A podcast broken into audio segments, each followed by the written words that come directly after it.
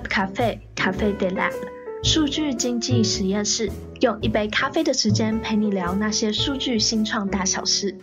接下来，呃，这边问题问的都差不多，请问现场有没有观众有其他问题想要提问？有一个问题就是跟那个行天宫有关系，就是其实最近最类似的这个发行 NFT 的这个需求，就是一直在我的同温层里面，就是大家会。呃，传播就是类似像这样，就是有一个具有纪念性的，然后你觉得可以拥有它，然后拥有了以后，你就感觉心情很好。不管它是曾经呃你过去记忆里面的一个片段，然后或是你达成的一个成就，然后或者是像刚刚讲到行天宫啊，就类似像这样子。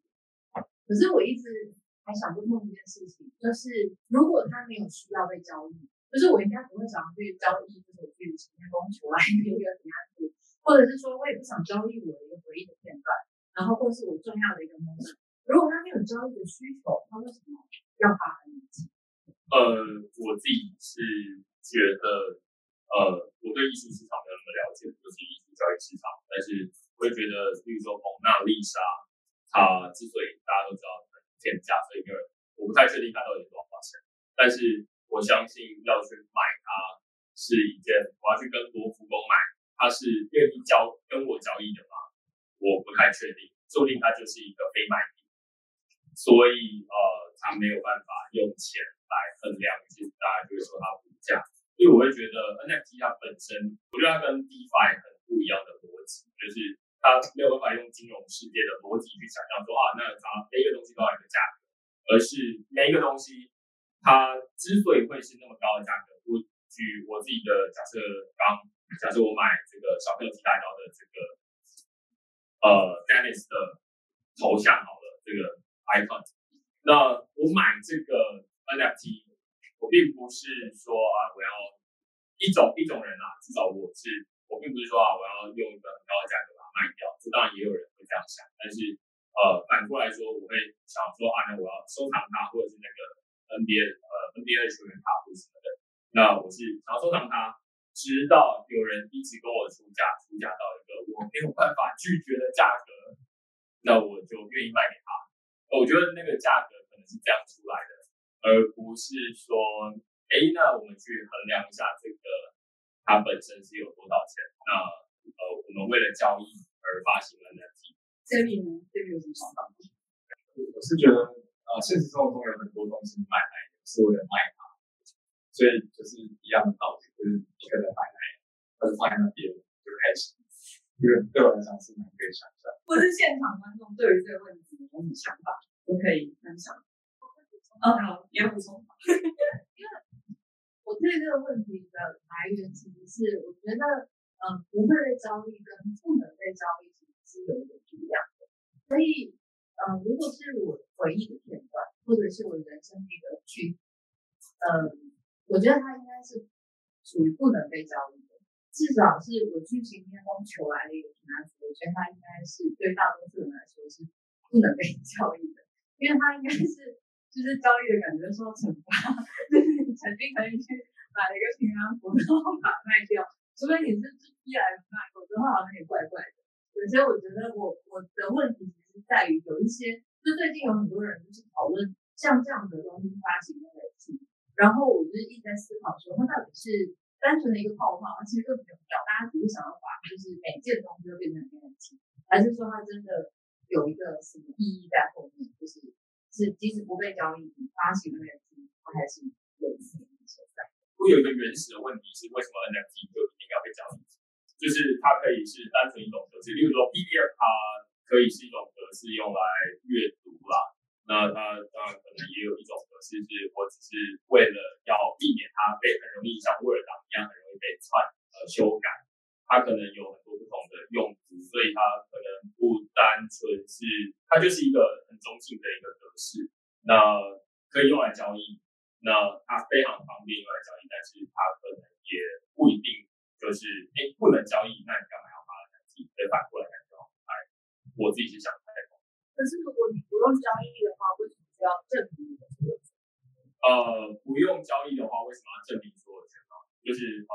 我会觉得它比较，它不是一种证明它不需要，我觉得它不需要向别人证明，而是说啊，它发在，比如说相对于实体世界来说好了，我拿到我拿到一个一个活动的门票，我也不是为了要跟别人证明说，哎，我有参加这个活动，而是我自己想要收藏。那假设用刚刚这个 iToPass 的活动通的例子，那我拿到这个票，如果我用活动通订票的话，或者是参加这个活动的话，那这个票就变成在这个活动通的网站上面嘛，所以那就是在别人家。那有没有一种方法是我可以呃数位的方式，然后同样在我的手上？那目前可能是 NFT，但是它未必是一个唯一的选项，目前是一个可行的选项。好，刚刚这边有一个问题，我还是我跟你讲，就是有个问题想问，之前这个问题也许也是是在为主持人设置的是吧？就是现在用 NFT 造假的问题，它未来有办法可以解决啊？因为这个问题已经开始上台面，然后很多人都把它讲。这个事情，然后然后可以可以跟其他的这个东西好，刚刚 Danny 其实已经有回回答一部分嘛，就是平台的责任嘛。那我觉得，因为 Numbers 就一直在做的是数位影像的部分，然后我们其实刚开始也在观望这个 NFT 市场是不是有前景，然后对，就是因为它就是感觉泡泡，然后所以我们也在观察，就是呃。他适不适合做签这样，然后就开始刚刚就是有有有刚刚就是有提到这个问题，就是呃假货的东西越来越多。然后我是不知道为什么现在像 OpenSea 啊，或是一些比较大的那些平台，他都没有去做这个审核这件事情。对，但是以 Numbers 的立场来说的话，就是如果这件事情没有自动化的话，其实平台很难去完成尽到这个责任。像像贝富宝，他他要做这些内容审查，他就要就是花很多钱，然后花很多时间，然后去请来那个工程师会来做审查。对，所以呃，Capture 是可以帮大家做到，就是去追溯这个东西的来源这件事情。对，那我我不知道那边有没有什么其他看法？对，在 Capture Card 上面的所有作品，就是都会去确保它的来源。相对说是对啊，因为只知道是会在外面出这样来讲，会也是很难做，很多人造假。然后讲，然后就算是他们做的这个方式出来之后，那 NFT 的状况来讲，它有很多价值的话，我预期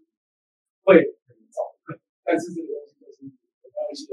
很傻逼的感觉可以东西。嗯，我想我我们就是想要做这样的事，所以才推了一个 Capture Club 的平台。那我们就是可以确保说，我们 Capture Club 出去的东西不会有假货，这样就是可以挂保证这样。对，然后呃，因为呃，如果比较熟 Numbers 的人的话，应该知道，就是我们去年年底的时候推了一个 Capture App。那这个 Capture App 它其实就是一个区块链相机。那当时是区块链相机，但现在我们会说它是一个创作的入口，就是他拍照的当下就帮你去记录那个创作，所以非常适合本来是摄影师、就专业摄影师的人去做使用。然后反正因为他拍照是作品嘛，然后现在有很多其实是就是 IG 网红。就是他的拍照是也是以他的作品这样，那所以我们是很适合做这样的发行，就是纯照片式的发行。那我们现在有接其他的人，就是小插画家、创作家这样的类型呢，也也有。对，那这个部分的话，我们就会非常呃严格的去做审查，然后也会在他的创作里面去 embed 一个我们叫 CAI，就是大家如果是需要科普的话。就可以追踪一下 Numbers 的 Medium，就是我们要写了一系列就是 CI 的文章。那 CI 这个标准是 Adobe 就是呃发起去制定的。那呃 Adobe 应该是在二零，我记得是二零一八年的时候开始要做这个东西，因为当时其实那个假新闻的议题其实就已经很热了。那他们是当时怎么做这个问题呢？就是 Adobe 大家应该知道，如果为创作者或是你不是创作者，你可能会知道，就他们旗下有很多编修软体。然后，呃，我们会开玩笑说，他们创作就是、创造这些编修软件，然后让大家把影像做得更漂亮。然后本来的初衷是让大家把影像做得更好，但他们也带来一些问题，所以他们现在帮自己擦屁股，就是帮自己就是呃，就是擦屁股，然后就就是制定了这个一个标准。那这个标准也不是 Adobe 一个呃软体厂商能做，就是做的，他就他就可以完全做到。那如果呃大家去看一下他那个 CI 的系列文章的话，就会比较了解，就是 CI 想要运作，它其实是一个 ecosystem，所以它这件事情不是只有源头，不是不是只有从源头而已，就是它从它从源头到显示都需要有人能够做这些事情。所以呃，CAI 比较著名的一个 use case 是，就我刚刚提到那个七十八天。那如果大家去那个七十八天网站的话，就可以看到每一张影像的右上角都有一个 icon，就是一个 i 的符号。那你点开那个符号，你就可以看到完整的呃溯源的资讯。那包括它在区块链上的资讯这样。那所以呃这件事情呢，不是所有的平台都能够做显示，所以那就为什么他们需要一个 ecosystem 来做件事情？对，那呃在 Capture Club 上面所有上架的作品，我们都会让它有这个 C I 的呃标准，也就是说未来如果每个浏览器啊，就是显示方是可以显示这个 I 的这个 icon 的话，那它就可以看到这个呃这个作品的创作来源，就是它的来源标记。是被这张影像带着走的，就是我刚刚提到说，为什么 capture 跟一般影像不一样，就是它是 inject 在所在这张呃影像里面的资讯，然后所以让它变成一个数位的资讯包这样。那当这张影像的所有的来源标记能够被带着走的时候，才能够真的有效解决这个问题。对，那这个是我对这个问题的回复。然后 capture capture capture club 上面所有的作品都会。呃，所有的创作都会呃让它是符合 CI 标准，然后让它能够被追踪到就是呃原始创作是谁。对，那我相信如果有这样的标记的话，呃，会去造假的人就比较少。对，因为他会跟着那张图一直一直跟着那张图，他非常非常容易发现他是就是伪造。好，现场还有其他有问题吗？有吗？那那个 Utex 跟森巴的不错的关系，这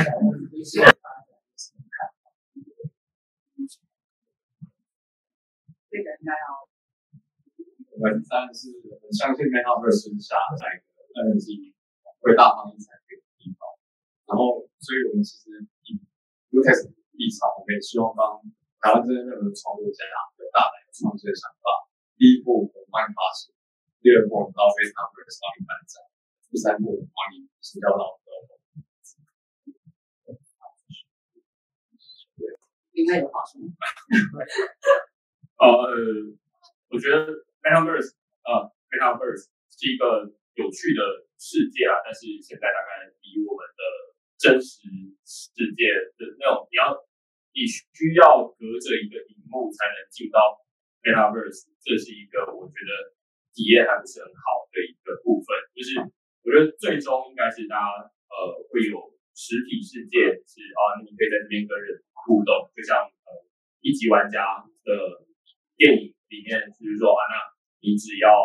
带上一个什么样的装置，你甚至可以穿上某一个衣服，然后里面有人揍你，你都会觉得痛。我也不知道为什么要穿上这个衣服，但是就是会有这样的一个真实的感觉。那你在数位世界里面会有 Metaverse，那你在真实世界，你这边会受到很多的限制嘛？你可能是呃，想要后空翻的时候，你的肌肉量不够；那你想要移动的时候，你需要有大飞机。但是在那边你可以做到很多呃真实世界、物理世界做不到的事情。我觉得那是一个完全两个世界。那两个世界现在看起来就是说，哦，Metaverse 才刚